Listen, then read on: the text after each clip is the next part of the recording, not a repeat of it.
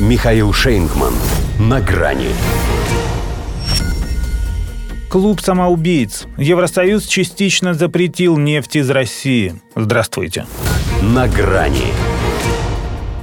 Они, вероятно, думают о себе, что сороконожка. Потому что не может нормальное двуногое, тем более если оно в ладах с головой, так расточительно относиться к собственным конечностям, постоянно в них стреляя.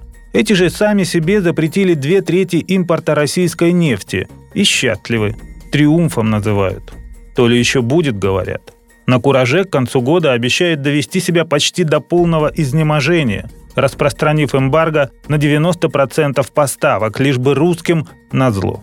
Примечательно, что сообщила об этом, необычайно гордясь собой, все та же глава Еврокомиссии Урсула фон дер Ляйен, что всего за пару дней до чрезвычайного саммита ЕС призывала покупать у Путина нефть в прежних объемах, чтобы не позволить ему продавать ее дороже на других рынках. Спасибо, стало быть, что позволили. Ну и за то, что подсказали, как нам теперь с этим жить, тоже премного благодарны. А то ломали бы голову, куда нам это сырье девать. За сим расходимся. Мы в Азию а вы оставаетесь со своим шестым пакетом. Приняли, дожали, доказали, что есть для вас вещи поважнее благоразумия. Молодцы. Правда, вышел этот пакет вам авоськой, причем с такими дырами, что из нее вместе с Венгрией выпали еще и Болгария с Чехией. Для этой троицы сделано исключение. Могут продолжать с Россией энергетический бизнес как прежде. С Будапештом иначе они бы точно не сошлись. Не выгонять же его.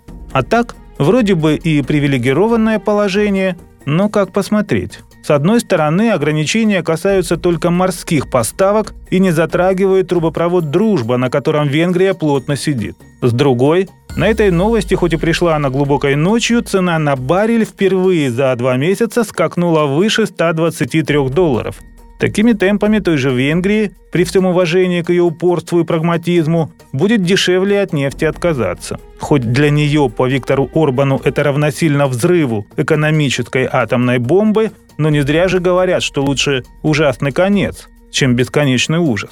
К тому же кто сказал, что это конец?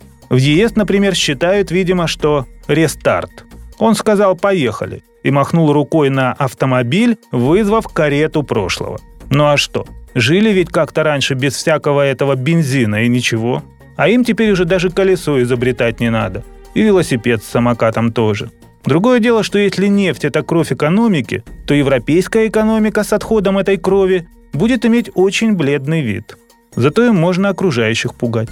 А ведь один тибетский поэт еще в 19 веке предупреждал, если вам нравится пугать других, вы переродитесь в сороконожку. Похоже, сбылось бесхребетная, неприглядная членистоногая, считающая себя хищником. Ядовитая не отнять. Однако для взрослого человека его укус не смертелен. Неприятен, да, но после него уже точно знаешь, кого надо раздавить без всяких церемоний. До свидания. На грани с Михаилом Шейнгманом.